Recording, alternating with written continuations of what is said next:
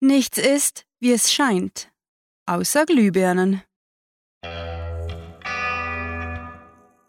Willkommen zum Cluecast.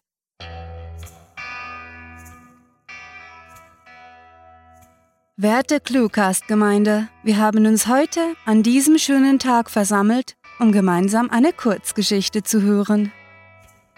In diesen unseren stürmischen Zeiten braucht ein jeder Hörer einen literarischen Fels in der Brandung. So lasset uns dem Bunde zwischen Hörer und Podcast-Episode nicht im Wege stehen und sogleich mit der Zeremonie beginnen. Viel Spaß mit der Kurzgeschichte.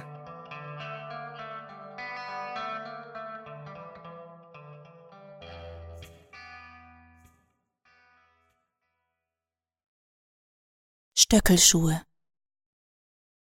Momo war gerade mal acht Jahre alt und nicht zum ersten Mal hier.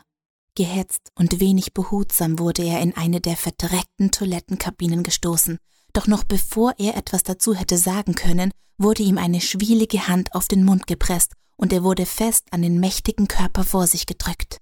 Egal was passiert, du bleibst hier und kommst nicht raus, ehe ich dich abhole. Etwas im Blick seines Vaters verriet ihm, dass es heute um mehr als die üblichen Streitigkeiten mit Herrn Zhao ging, und sein kleines Herz wurde unruhig. Hast du das verstanden, Momo? Plötzlich hatte er den übermächtigen Wunsch, seinem Vater zu sagen, dass er ihn lieb hat und er nicht alleine hier warten wollte, doch er nickte nur und bemühte sich, sich seine Angst nicht anmerken zu lassen und seinen großen Beschützer anzulächeln. Du bist ein guter Junge, hörte er die tiefe Stimme an seinem Ohr. Ich bin stolz auf dich. Wie er es gelernt hatte, schloss Momo die Toilettentür hinter seinem Vater zu und kontrollierte dreimal, ob das Schloss wirklich richtig eingeschnappt war, bevor er sich auf den kalten Keramikklodeckel setzte und seine kurzen Beinchen nach oben zog. Nun würde er warten müssen, so viel wusste er. Doch worauf er eigentlich wartete, war ihm nicht ganz klar. Mit geschlossenen Augen umschlang er seine Knie und vergrub sein sonst so fröhliches Gesicht dazwischen, währenddem er den vertrauten Geräuschen des chinesischen Etablissements lauschte, in welchem sein Vater seit beinahe drei Jahren Stammgast gewesen war. Das gleichmäßige Surren des Ventilators beruhigte ihn, und bald schon begann er die Gefahren zu vergessen, die hinter der dünnen Holztür auf ihn warten würden. Von jugendlicher Langeweile getrieben, versuchte er möglichst lautlos an seinen Transformers-Rucksack zu gelangen, der hinter ihm auf dem Spülkasten lag und in welchem sein geliebter Lego-Panzer vergraben unter einer Jacke und einer Wollmütze lag. Als die Tasche zu Boden glitt und den ekligen Klobürstenhalter scheppernd umwarf, nahm er erschrocken den Ärmel seines Pullovers zwischen seine Milchzähne, um das leise Quieken zu ersticken, das ihm entglitt, bevor er nach dem Trageriemen fischte und die Tasche fest an seinen Bauch drückte. Er wartete einige Minuten stumm und konzentrierte sich angestrengt auf jedes Geräusch, das einen Eindringling verraten könnte, und erst, als selbst nach einer gefühlten Ewigkeit niemand kam, atmete er erleichtert auf und kramte sein Spielzeug hervor. Momo wäre beinahe vom glatten Keramiksitz gerutscht, als er Schritte auf dem alten Holzboden vor dem Badezimmer vorbeimarschieren hörte. Es waren drei, vielleicht vier Personen mit schweren Stiefeln. Sie kommen, dachte sich Momo und hielt ängstlich die Luft an, bis der kleine Trupp vorbeigezogen war und er sich sicher genug fühlte, um auf die Taschenuhr zu sehen, die ihm sein Vater vorhin in der U-Bahn zugesteckt hatte. Ich will, dass du gut darauf aufpasst, hatte er ihm gesagt und ihn auf die Stirn geküsst. Es war beinahe eine Stunde vergangen, seitdem er hier hinter der mit Schweinereien vollgeschmierten Toilettentür alleine gelassen worden war, und Momos kindliche Geduld wurde langsam überstrapaziert. Die kleine Spielhölle, die in den Hinterzimmern des chinesischen Restaurants boomte, war für Momo beinahe zu einem zweiten Zuhause geworden, nachdem seine Mutter ihn und seinen Vater verlassen hatte. Er kannte jede einzelne der leicht bekleideten Kellnerinnen mit Namen und genoss es, dass sie sich immer freuten, ihn zu sehen, und auch die anderen Angestellten und Gäste schienen einen Narren an ihm gefressen zu haben, so dass er sich eigentlich jeden Unfug erlauben konnte, wann immer er hier war. Besonders Mai, welche sich immer so fürsorglich um ihn kümmerte, wenn sein Vater beim Poker war, hatte es ihm angetan, und hätte er nicht den wichtigen Auftrag bekommen, hier zu warten, wäre er jetzt bestimmt zu ihr gerannt und hätte ihr alles erzählt. Er konnte sich nur schwer vorstellen, dass eben diese Leute, die immer so freundlich zu ihm waren, ihm etwas antun wollten. aber alleine der Gedanke an den aufgeregten Ausdruck seines Vaters genügte, um ihn trotz seiner Unruhe zum Stillsitzen zu bewegen. Was mochte wohl geschehen sein? Als Momo das unverkennbare Klackern von hohen Absätzen auf dem Parkett vernahm, lief ihm instinktiv ein kalter Schauer über den Rücken, und noch bevor die marode Badezimmertür mit einem lauten Klacken aufsprang, erahnte er, wessen Schuhe es waren, die ihn aufgeschreckt hatten. Die schöne Lady, murmelte er verhalten und umklammerte angstgelähmt seinen Rucksack. Er konnte durch den schmalen Spalt zwischen der Tür und dem harten Fliesenboden erkennen, wie jemand brutal in den kleinen Raum geworfen wurde, heftig gegen die ausgemusterte Badewanne stieß und schlussendlich unter einem Waschbecken zu liegen kam. Momo musste mit sich kämpfen, um nicht laut loszuschreien, als er seinen Vater erkannte, dessen lebloser Mund weit geöffnet verharrte und ihn anzuflehen schien, leise zu sein. Scheiße! fluchte die schöne Lady erbost und kickte Momos totem Vater in die Rippen. Ihr solltet ihn nicht töten, solange wir nicht wissen, wo das verdammte Kind ist. Ein dumpfer Schlag ertönte und einer der beiden Männer, dessen feine Herrenschuhe Momo durch den Spalt ausmachen konnte, protestierte leise. Er sagte doch, nur über meine Leiche, also habe ich ihm den Schädel gespalten. Ein weiterer Schlag folgte und war glücklicherweise laut genug, so dass das verzweifelte Aufschluchzen im Waschraum nicht zu hören war, welches Momo just in dem Moment entwich währenddem die schöne Lady mit den spitzen Schuhen erzürnt auf und ab ging, biss er sich mit panischer Heftigkeit in seine rechte Hand, damit er nicht ungehalten losheulte wie ein geschlagener Hund. Sie blieb unendliche Sekunden vor seiner Kabine stehen, und gerade als sie sich abwenden wollte und sagte Na gut, holen wir uns die Mutter, zitterte sein kleiner Körper so unkontrolliert, dass er seinen Panzer fallen ließ. Ein Kind, sage ich, entrüstete sich der größere der beiden Männer zum wiederholten Male, als ein erneuter Schauer aus Fausthieben auf Momo niederprasselte und ihn der sehnsüchtig erwarteten Ohnmacht näher brachte. Halt die Klappe!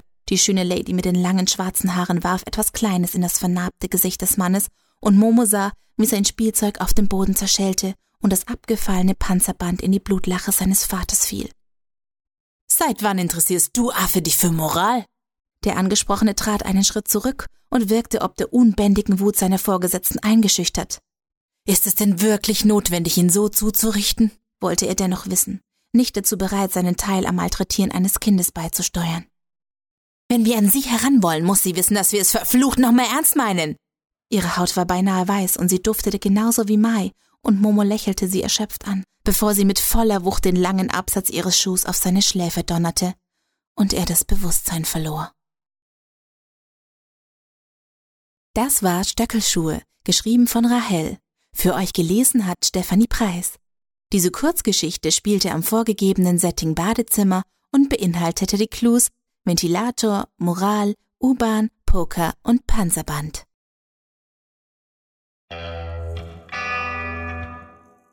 Durch die Kraft des mir vom Cluecast verliehenen Amtes des Outro-Sprechers erkläre ich euch hiermit zu Hörer und Podcast. Glückwunsch, Sie dürfen Ihr Audiogerät jetzt küssen.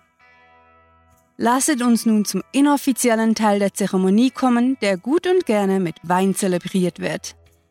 Im hinteren Teil des Festsaals von cluewriting.de findet ihr ein gut bestücktes Literaturbuffet mit leckeren Kurzgeschichten. Es dürfte für jeden noch so erlesenen Genregeschmack etwas dabei sein, denn der Vater der Braut hat keine Mühen gescheut und eine Auswahl von über 300 Stories aufgetischt. Natürlich freut sich das glückliche Paar von Podcast und Hörer über eure unzähligen Präsente. Sie laden alle Besucher herzlich ein, ihre Gaben zu überreichen und wer noch einen kleinen Anstoß braucht, kann sich unter Dein ClueWriting zum passenden Mitbringsel inspirieren lassen. Zu oberst auf der Geschenkeliste findet ihr neben Klassikern wie Bewertungen und Kommentare auch Clue-Vorschläge, die idealerweise gleich in mehreren handlichen Paketen übergeben werden sollten. Die Wagemutigeren unter euch wollen vielleicht gar den literarischen Brautstrauß fangen und sich für eine Gaststory bewerben. Und diejenigen unter euch, die nicht mit einem derart großen Geschenkbudget gesegnet sind, können die Vereinigung jederzeit durch das Abonnieren des Newsletters unterstützen.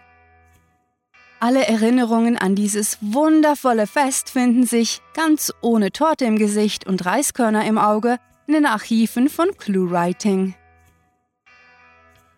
Was wäre eine derart megalotastische Feier ohne VIP-Gäste und Organisatoren? Und so möchten wir uns an dieser Stelle bei unserer Hauptsponsorin Bettina Hahnloser bedanken, welche die akustische Untermalung überhaupt erst ermöglicht hat. Des Weiteren gilt unsere ungeteilte Bewunderung den Hauptrednern, die bei uns auf vielen Hochzeiten tanzen, unseren Sprechern. Mit euren liebreizenden Stimmen verleiht ihr jeder Story den verträumten Zauber, der die Geschichte zu einem wahren Ausbund der Glückseligkeit für die Gehörgänge werden lässt. Besucht diese Helden des Cluecast auch auf ihren Seiten und vergesst nicht, dem Echo ihrer Stimmen zu folgen. Bevor ihr jetzt in den blank polierten Oldtimer mit den Konservendosen an der Stoßstange steigt, möchten wir euch auf die Tanzfläche einladen. Zu den Klängen der Evergreens für einen solchen Anlass könnt ihr die Hände all unserer guten Freunde ergreifen und mit ihnen im Takt über das Parkett des Internets wippen. Also, schaut Facebook, Twitter und Google Plus tief in die Augen, während ihr zu einem Walzer auf Abonnieren oder Like klickt. Schwingt eine Pirouette auf Instagram, wirbelt Tumblr im Kreis herum und verliebt euch ganz neu mit Bloglovin. Und nicht vergessen, ihr habt nur zweimal in der Woche die Möglichkeit, euch auf einer Audiohochzeit zu verlieben. Also nehmt die Chance wahr. Hörer und Podcasts treten bereits mit verknoteten Kopfhörerkabeln aus dem Portal und wir wissen alle, dass ihr gleich gemeinsam in den Sonnenuntergang entschwindet, um euch in den Flitterwochen jede einzelne Episode anzuhören. Dem wollen wir natürlich nicht im Wege stehen, also verabschieden wir euch sogleich mit angebrachten Jubelrufen. Mit fantastiliardischem Dank fürs Zuhören und den besten Wünschen. Eure Cluecaster.